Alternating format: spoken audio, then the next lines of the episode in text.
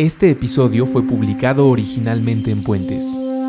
Escucha los episodios más recientes y ayúdanos a seguir elevando el debate en patreon.com diagonal antifaz. ¡Aguas!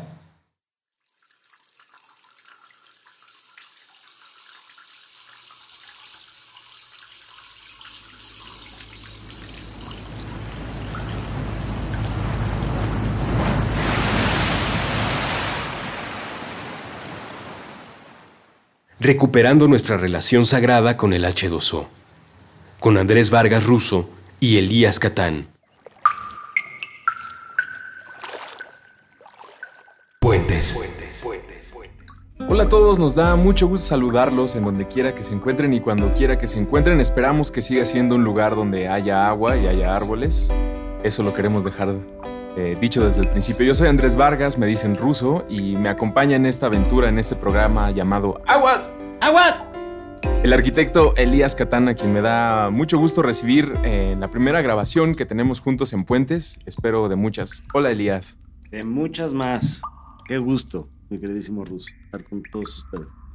Eh, Elías es arquitecto, pertenece a Región 52, tiene un despacho increíble que se llama Taller 13. Lo conocí hace un par de meses por el buen Antonio Reyes, también conocido como Insopor.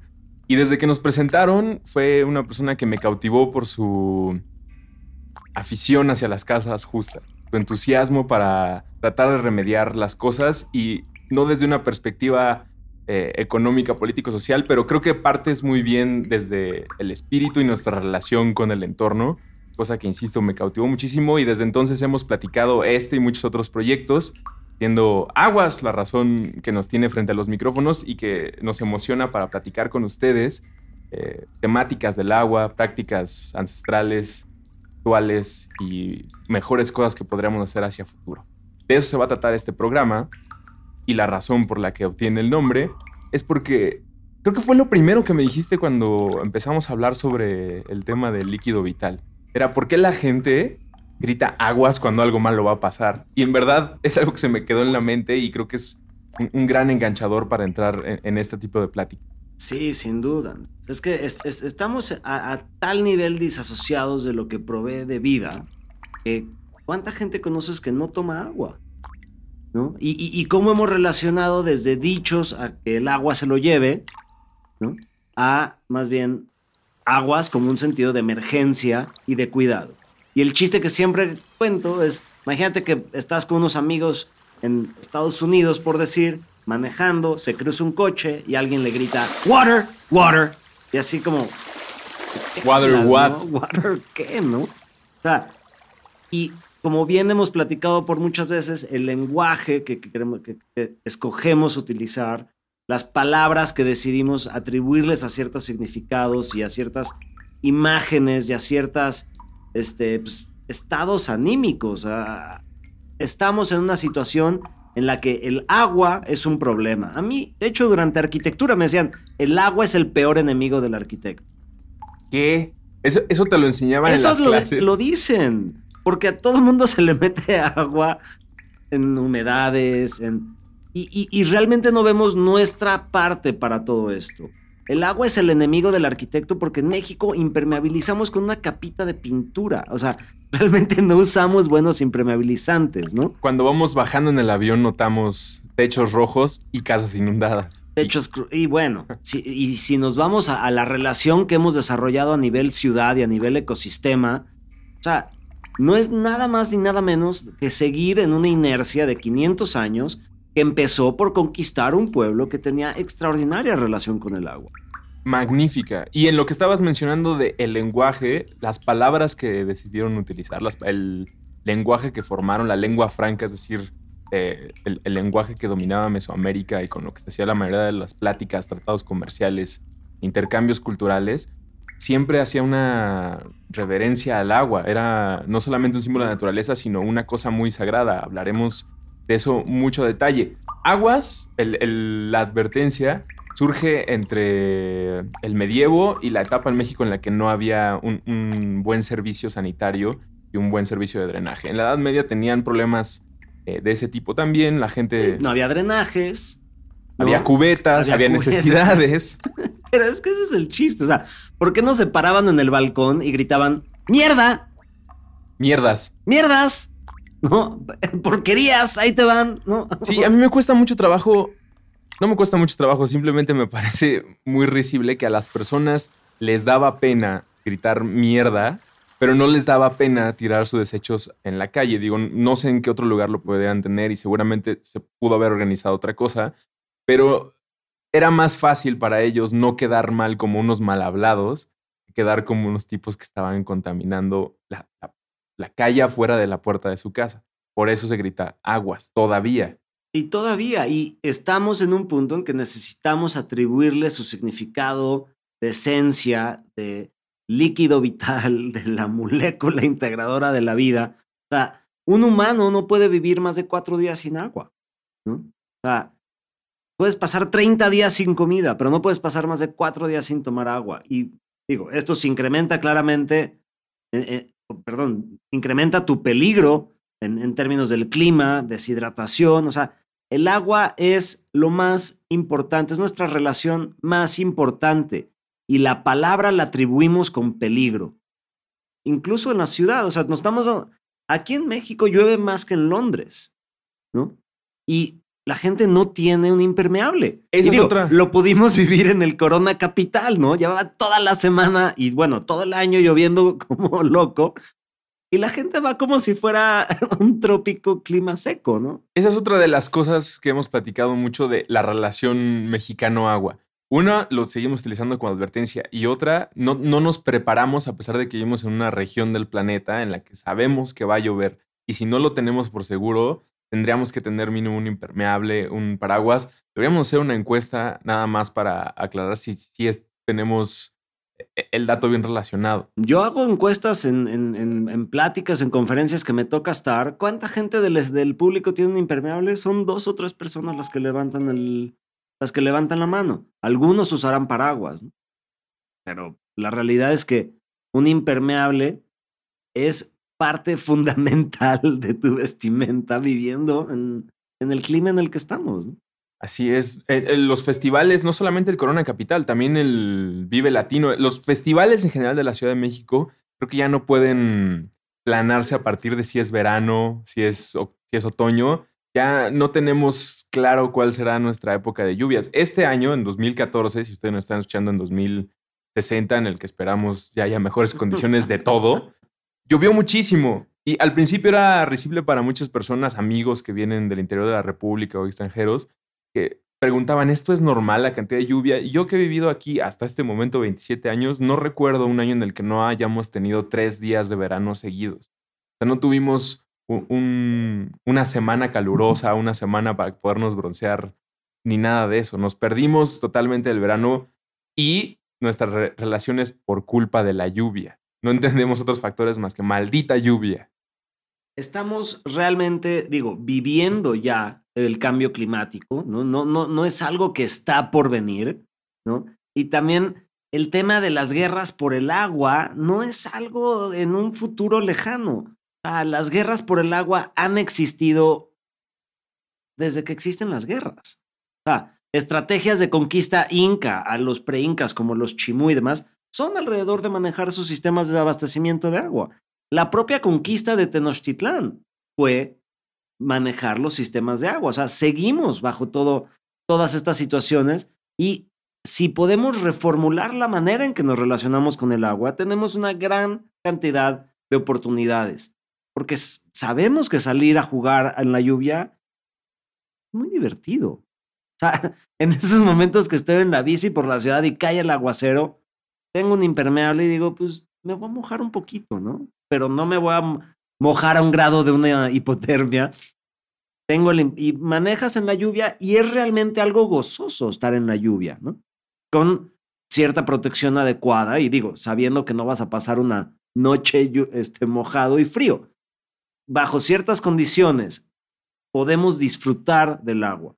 El agua se debe de volver nuestro amigo, nuestra amiga, nuestra relación fundamental para poder proveer de una mejor este, vida realmente. O sea, Te iba a decir que podríamos tener el mismo respeto que el aire, pero definitivamente pues, eso también está en juego. Y nuestra relación con el agua, además debe ser más relevante para nosotros porque vivimos en un lago. Estamos, bueno, y ahí es otra de las cositas, ¿no? O sea, vivimos en la región de Anáhuac. Anáhuac, que náhuatl quiere decir cerca o junto del agua. Y, o sea, no podemos estar disasociados de algo que hay en abundancia en una mala relación con algo que hay en abundancia, se generan problemas. De hecho, esta, e, esta ciudad fue inhabitable por cerca de 400 años. Se inundaba por meses, a veces años a la vez. Viene el Tajo de Nochistongo, donde lo que estamos procurando hacer es drenar este lugar de, de toda el agua. Y cuando estás drenando un sistema, un organismo como lo que es nuestra cuenca del agua, lo que estás lo que estás incitando es a perder tus nutrientes, es a deshidratarte. Y sabemos que eso lleva a la muerte. Digo, en términos humanos le decimos diarrea. Somos, un virus que está provocando diarrea y que hemos estado provocando diarrea, como bien dices, en los últimos 500 años. Y, y peor aún, diseñándolo.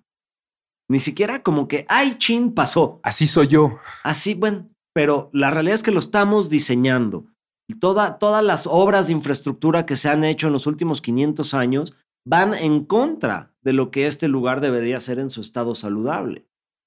Pero yo imagino también a los habitantes de Aztlán buscando el águila posada en el nopal para, con la serpiente para poder fundar su, nueva nación, su nuevo territorio y encontrarse con esta figura que marcaba su mitología en medio de un lago. Supongo que más de dos alzaron la mano para decir, patrón, es que aquí es un lago, no podemos vivir aquí todos. Y a partir de eso, su relación fue, bueno, es un lago, pero podemos encontrar cómo construir, cómo modificar a nuestro favor sin, sin dañar.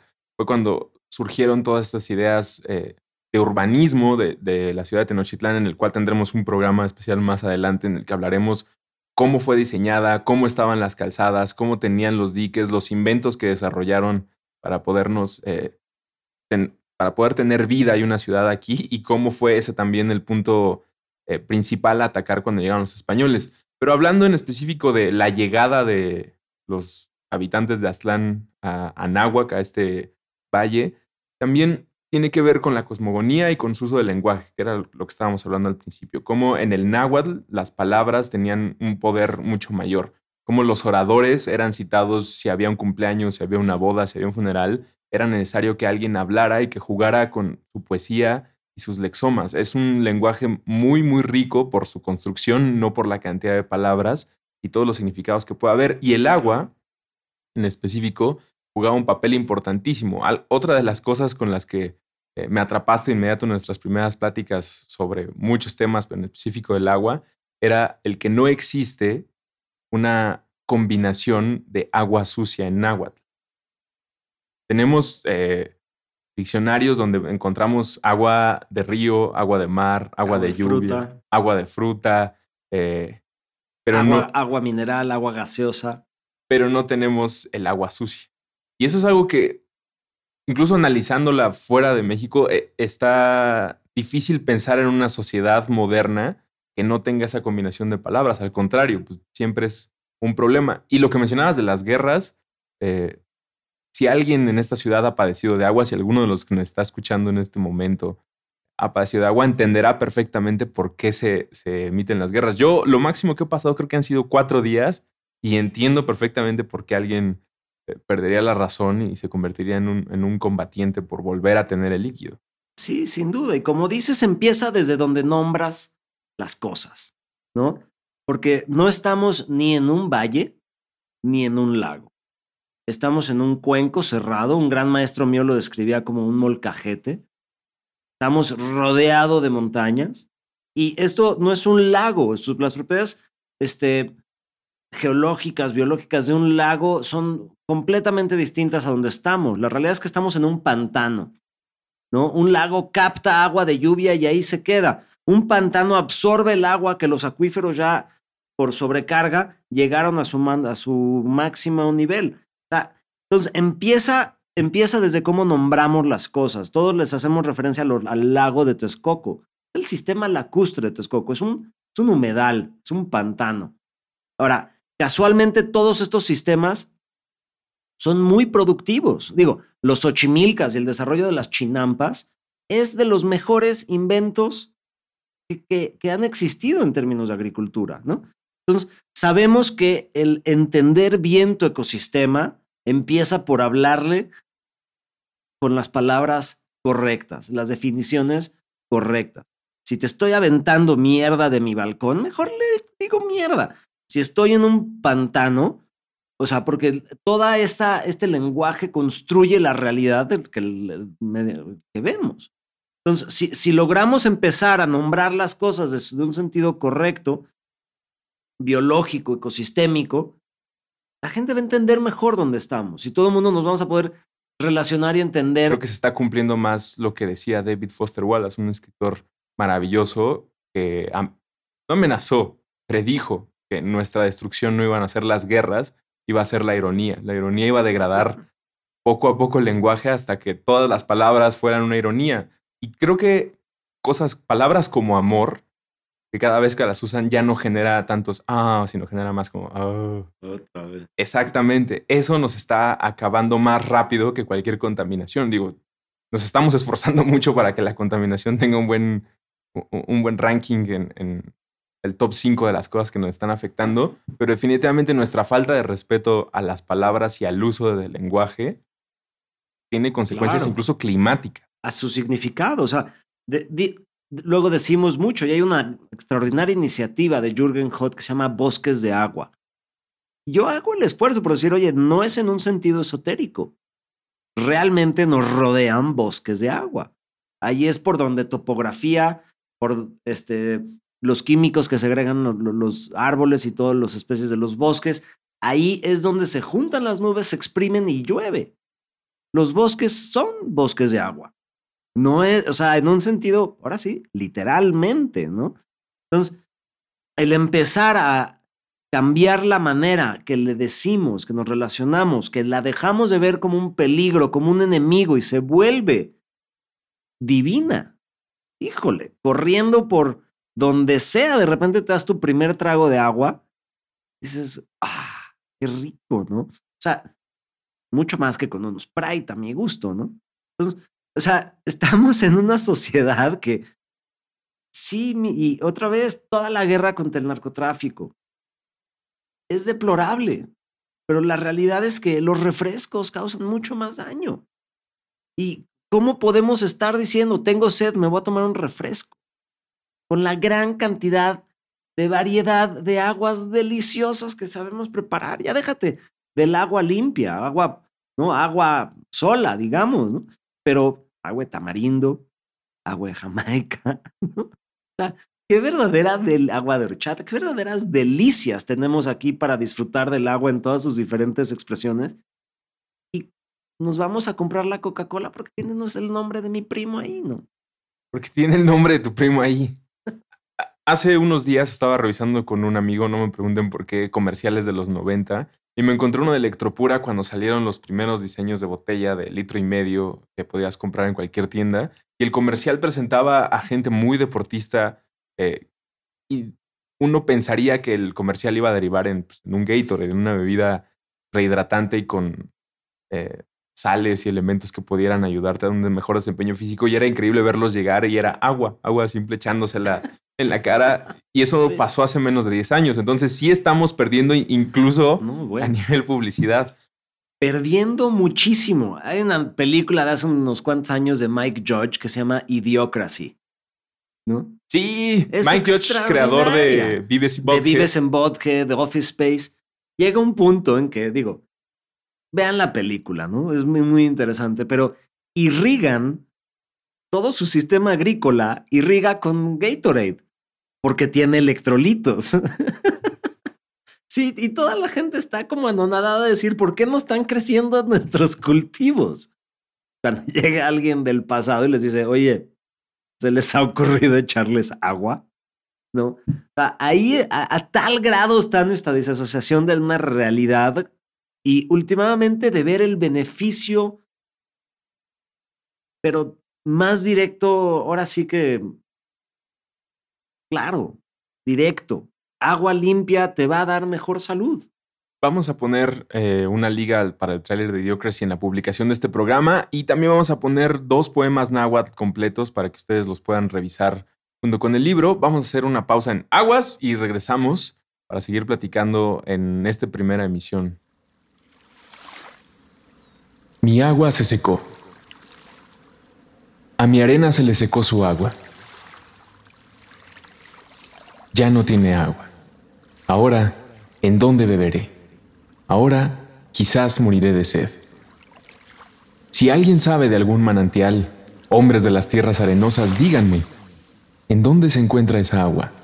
Si no, moriré de sed. Porque ahora ando sediento y algo se me anda desgranando, el corazón. Solo por culpa de esa agua, esa agua que nos da la vida, esa agua limpia como un cristal, donde tú mismo te podrás ver, podrás ver tu rostro, ese rostro con tus lágrimas. Ahora tus lágrimas caen repetidamente sobre esa agua limpia. Ahora no se ve cuáles son tus lágrimas y cuál es el agua limpia. Ahora podrás beber tus lágrimas, esas lágrimas que resbalan sobre tu cara. Ahora bebe tus lágrimas, porque esa agua que tú andas buscando se secó. Tu agua se secó, hombre de las tierras arenosas.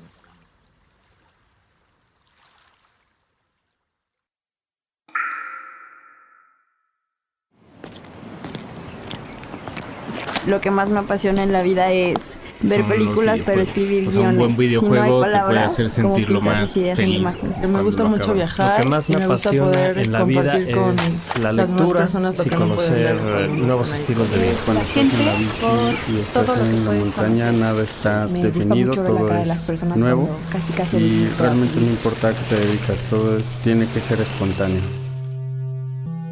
Nos gustan muchas cosas Puentes está conformado por un grupo de aventureros y exploradores educados en diferentes disciplinas. Pertenecemos a distintas generaciones. En muchos casos, la mayoría, casi todos nosotros, nos hemos topado con ese tipo de persona que te dice, lo que haces es un disparate, tu idea no tiene futuro, eres un raro, mejor vete, no lo intentes, es muy difícil, nunca va a suceder. Nos han llamado nerds. Nos han llamado freaks, geeks y muchos otros anglicismos que no son tan amigables. Nosotros preferimos dialogar con el mundo de otra forma. Hacer cosas. Decir e inventar cosas. Transformar la configuración de la realidad a partir de pequeños actos de imaginación tan simples y tan poderosos como una conversación acerca de las cosas que nos gustan de este mundo. Utilizamos las herramientas que se encuentran a nuestro alcance para compartir nuestro asombro y nuestra curiosidad. A partir de las muchas ideas que nos resultan atractivas, la vida nos parece mejor más interesante, más valiosa. Nos gustan muchas cosas, pero no nos gustan las etiquetas, pues creemos que son inútiles cuando se trata de individuos que comparten la experiencia única de estar vivos. Por eso en Puentes no somos nerds, ni geeks, ni freaks, ni cualquier otro estereotipo que tengan en la mente. Tan solo somos personas y somos libres. Puentes. La experiencia única de sentirse vivo y hablar con otros sobre ello.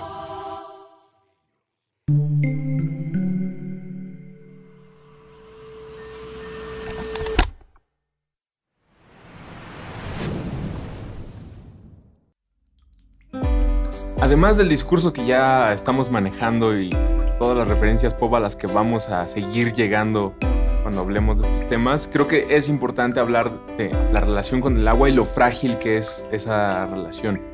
Eh, datos claros. Si nuestro planeta estuviera un par de kilómetros a la derecha o a la izquierda, no podría existir y convivir el agua con nosotros. Estaríamos o en Venus, estaríamos en un lugar más frío. Entonces, esa es la clase de relación. Y ya que estábamos hablando de náhuatl, es importante hablar de Tlaloc, que muchas personas a la fecha, yo creo que si les preguntas, la mayoría te diría que es el dios del agua de la cultura prehispánica de esta región, pero en realidad era el dios de la lluvia era el que representaba el proceso de recolección de agua y eso era lo que se adoraba, era una fuerza de la naturaleza, no el agua nada más. Para ellos, el agua y el fuego tenían una relación muy parecida a la que tiene Shiva en, sus dos, en una de sus manos. En una tiene el tambor de la creación y en otro tiene el fuego.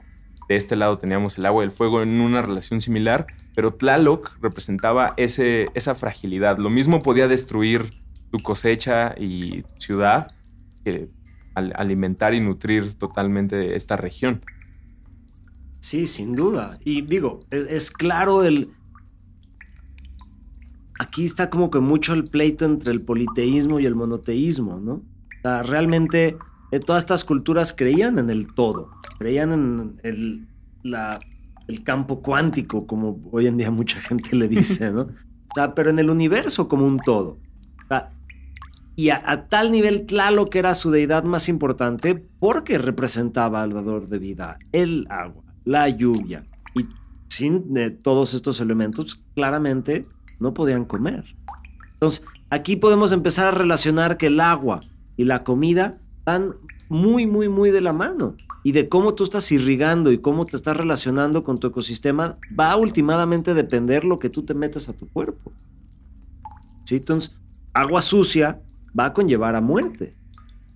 Agua contaminada, agua tóxica, de hecho es un grave problema en el país. Estamos hablando de la laguna de Chapala, ¿no? De donde se caen niños en esta laguna y se mueren a los días por infecciones eh, de ojo, de pulmones, de piel.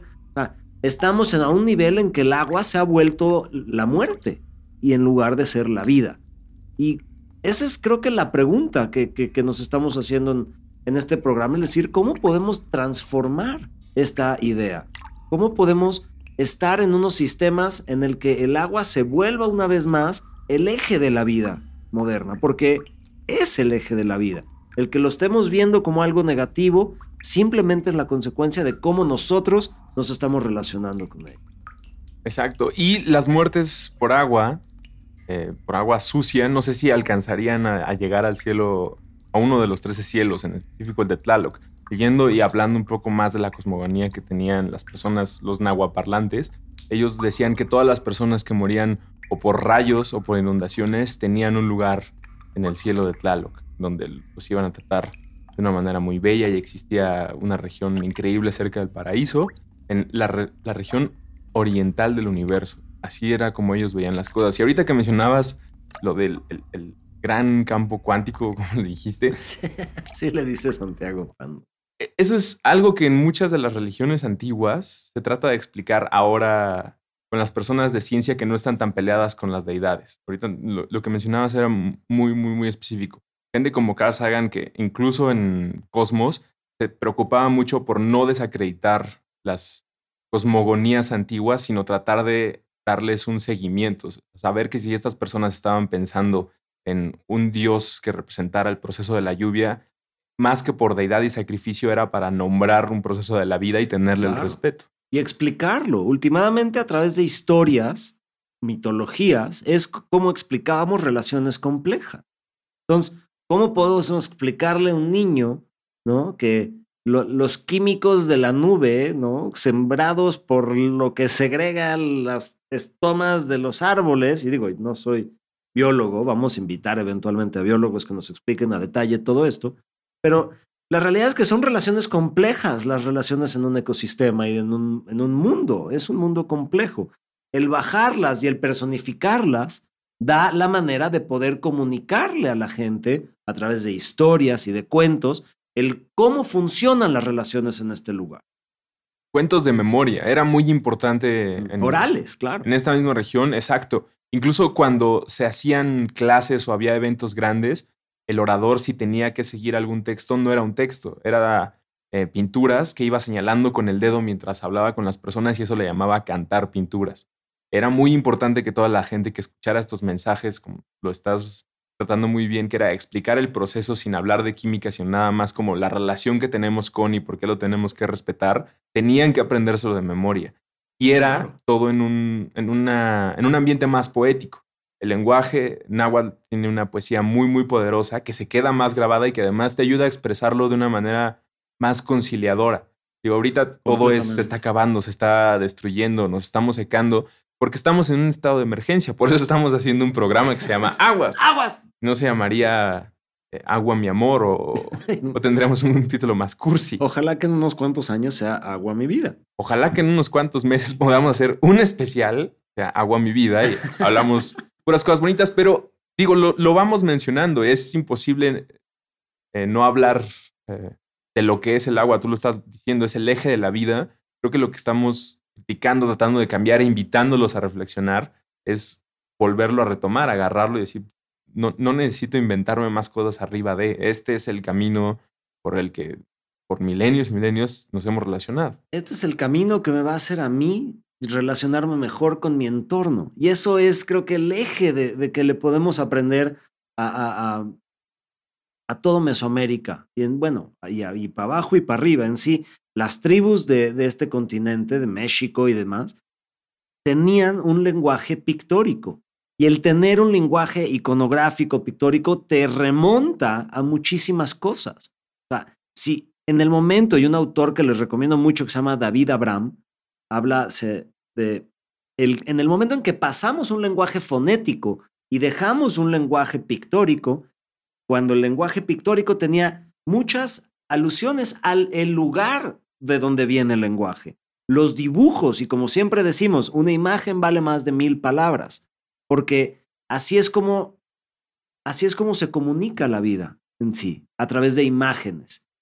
Ahora, es doloroso el ver que considerábamos a todas estas maneras de comunicarse como analfabetas.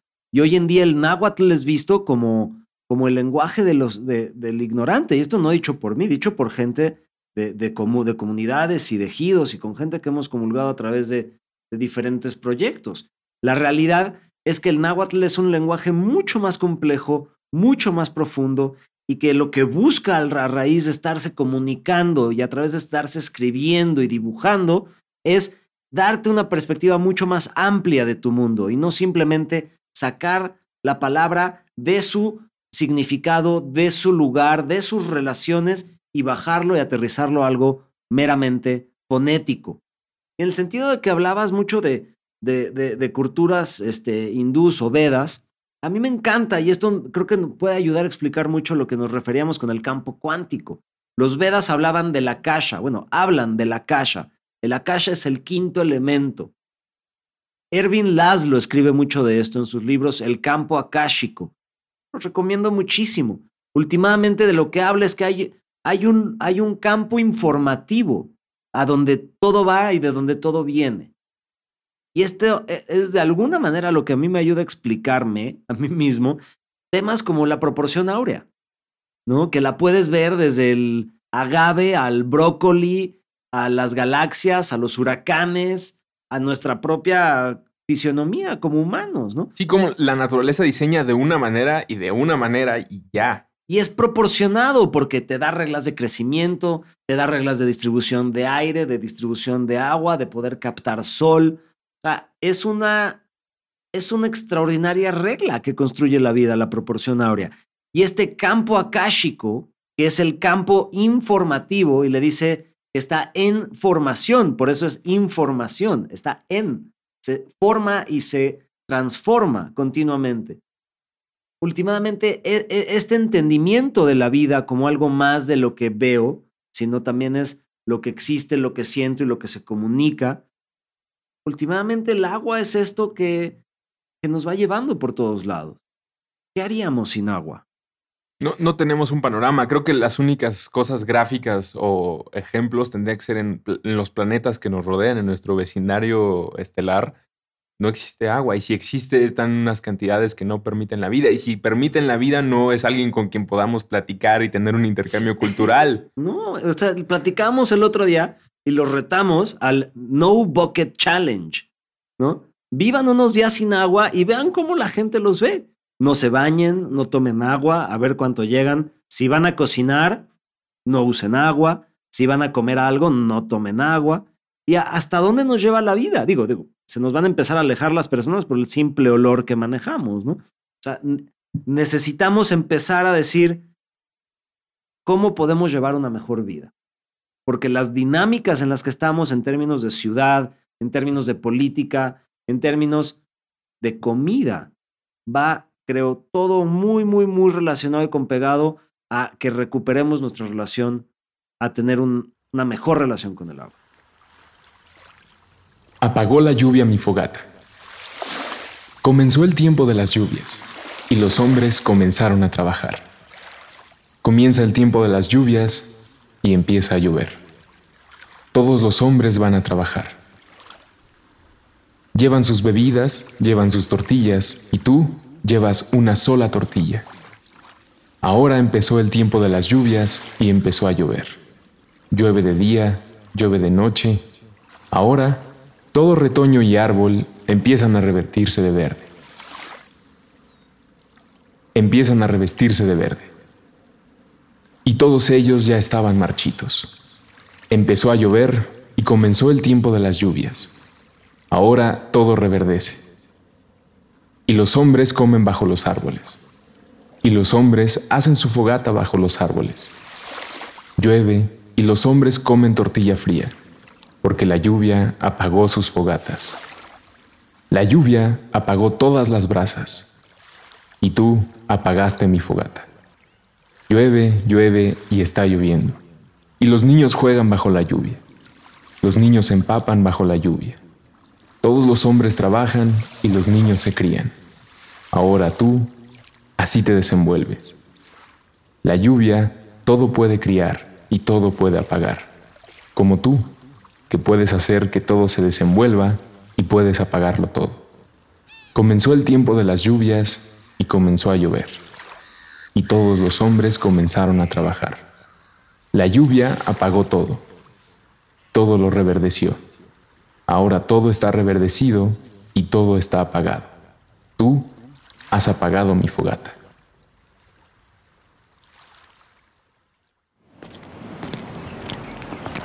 lo que más me apasiona en la vida es ver películas, pero escribir guiones. Un buen videojuego te puede hacer sentirlo más feliz. Me gusta mucho viajar. Lo que más me, apasiona en la vida es la lectura y conocer nuevos estilos de vida. Cuando estás en la bici y estás en la montaña, nada está definido, todo es nuevo casi, casi y realmente no importa a qué te dedicas, todo tiene que ser espontáneo. Nos gustan muchas cosas Puentes está conformado por un grupo de aventureros y exploradores educados en diferentes disciplinas. Pertenecemos a distintas generaciones. En muchos casos, la mayoría, casi todos nosotros, nos hemos topado con ese tipo de persona que te dice, lo que haces es un disparate, tu idea no tiene futuro, eres un raro, mejor vete, no lo intentes, es muy difícil, nunca va a suceder. Nos han llamado nerds. Nos han llamado freaks, geeks y muchos otros anglicismos que no son tan amigables. Nosotros preferimos dialogar con el mundo de otra forma. Hacer cosas. Decir e inventar cosas. Transformar la configuración de la realidad a partir de pequeños actos de imaginación tan simples y tan poderosos como una conversación acerca de las cosas que nos gustan de este mundo. Utilizamos las herramientas que se encuentran a nuestro alcance para compartir nuestro asombro y nuestra curiosidad.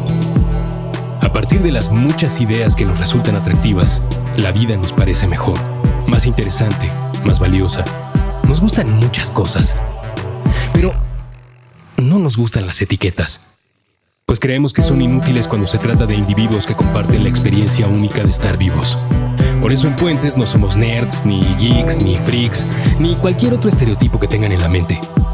Tan solo somos personas y somos libres. Puentes. La experiencia única de sentirse vivo y hablar con otros sobre ello.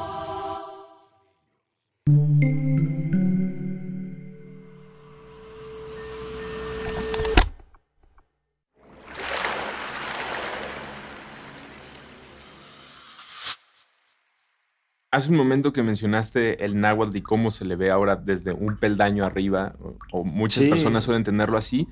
Creo que incluso cuando tratan de ser condescendientes, si cabe la palabra, con el millón y medio de habitantes en, México que todavía utilizan náhuatl, ustedes si están caminando en la calle puede que se encuentren alguna persona que esté intercambiando con otra utilizándolo.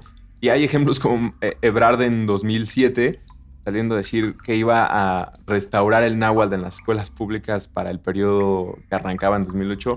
No pasó.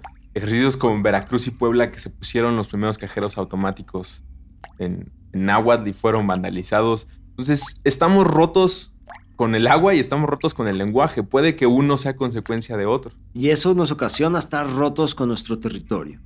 Y si hablamos de que es lo más importante que hoy en día debemos de reformular como, como especie, como civilización, es procurar tener un mejor territorio. Es tan sencillo como que el territorio te sostiene. Sin una buena relación con el territorio, con tu ecosistema, con tu región, con tu sistema hídrico, la realidad es que no hay mucho para dónde irse. En el nuevo cosmos, donde Neil deGrasse Tyson, astrofísico increíble, comunicador de la ciencia, eh, hay un capítulo en el que habla de si el CO2, y la contaminación que provocamos tuviera un color. Si fuera morado, por ejemplo. Esos son los gráficos que presenta y es impactante ver las ciudades vestidas de morado. Más impactante aún es el agua sí se torna de otros colores. Estamos viendo los colores, los olores distintos al agua pura y aún así no estamos actuando. Es decir, no es un fenómeno invisible, no es algo que del que seamos ajenos y del que suframos solamente si eh, no llega el agua en tres días a la colonia. En Sonora lo están viviendo a diario. ¿no? Y, las notas que estamos viendo en Sonora y los, las imágenes de los ríos tornados tornazules y rojos y demás, estamos hablando de miles o millones de personas que tienen esta situación, no, solo en Sonora, Salto de Jalisco, el río Lerma, ah, nuestros propios ríos, el río Atoyac que cruza por Puebla, es de lo más tóxico que puede llegar a existir, ¿no? En, en entrevistas que hacíamos en, trabajando en el río Atoyac en Puebla decían, ni Superman puede atraver del otro lado del río. Y siempre me imagino a Superman queriendo salvar a Lois Lane, pero el río Atoyac tiene tanto plomo que Superman no puede salvar a Lois Lane. Y esa es la situación de nuestros ríos, ¿no? Porque Superman no puede ver a, través, del, plomo. Qué grave. Qué grave cuando incluso el último hijo de Krypton se ve rebasado por lo, por lo que le estamos haciendo, ¿no? Y al mismo tiempo, tenemos que poder asumir la responsabilidad y liderear con el ejemplo. Los primeros que están contaminando nuestros ríos es Pemex y son los grupos mineros. Y ya luego nos vamos a los municipios, porque sabes Andrés que 77% de las plantas de tratamiento del país están apagadas o nunca fueron encendidas, muchas de ellas. Nunca se cortó el listón. Estamos hablando de una crisis energética los municipios no pueden prender sus plantas de tratamiento de agua porque la mayoría son lodo activado, requieren muchísimo petroquímico y muchísima energía para mover el lodo activado. Si nos vamos a Oaxaca, es ni el 6% de sus plantas de tratamiento funcionan. La Ciudad de México está alrededor de un 10, 12%. Entonces, ¿a dónde hemos llegado? ¿Y qué necesitamos hacer como sociedad? Es estar informados, es poder estar tomar decisiones cotidianas para tener mejor agua. Un filtro en casa, una cantimplora. O sea, realmente quien más, de los que más consumen y también de los que más hacen para regenerar cuencas, sabes que es Coca-Cola. Entonces ahí hay una gran oportunidad también de poder involucrar a las empresas que están en todo esto para decir, vamos a procurar de agua, porque a fin de cuentas lo que te vende Coca-Cola es agua. Con azúcar. Con azúcar, mm, con mucho azúcar, ¿no? Podríamos decir que es azúcar con agua. Exactamente. Pero eso ya será cosa que esperamos poder platicar con gente de Coca-Cola. Aguas es también un, un micrófono abierto esperando a recibir no solamente a las personas que queremos invitar para que nos ayuden a explicar más cosas o que nos rebasan o que sabemos que enriquecerán nuestras conversaciones. También queremos pues, que vengan marcas, que vengan empresarios que están haciendo o que están planeando hacer para que lo expongan y tengan otra, la gente tenga otra visión de ellos o sepa a quién les está comprando, cuál es el, la responsabilidad ambiental de, de las marcas que consumen en los supermercados. Sin duda.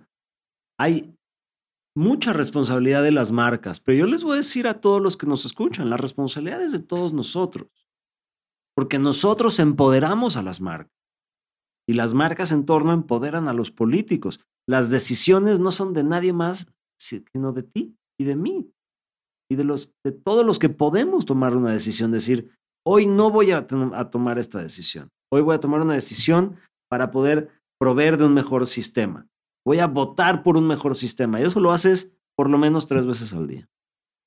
Y si se puede hacer un rebranding de las marcas que podemos mencionar ahorita, estamos nosotros confiados en que también se puede hacer un rebranding de la palabra agua. Olvidemos ahorita, por un momento olvidemos todo lo, lo que hemos platicado y pensemos nada más en la palabra agua y en el aguas.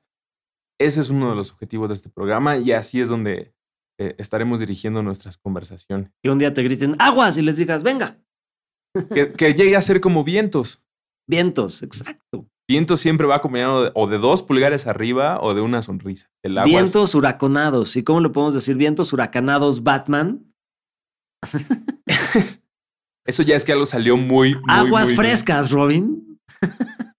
Voy a, voy, a, voy a empezar a instalarlo. De aquí al siguiente programa voy a tratar de hacerlo con personas y te digo cómo reacciona. Va. Muy bien. Elías, muchas gracias por arrancar. Al contrario, gracias a ustedes. Es un gusto estar con todos ustedes aquí. Gracias a María que estuvo operando en la grabación de este programa. Nosotros somos Aguas y los poemas que escucharon son de origen náhuatl. Cuatro poemas en náhuatl de Xalitla es el título del libro. Lo vamos a poner en la bibliografía de este programa, en la publicación en el sitio de Puentes para que puedan checarlo. Aguas. Aguas frescas para todos.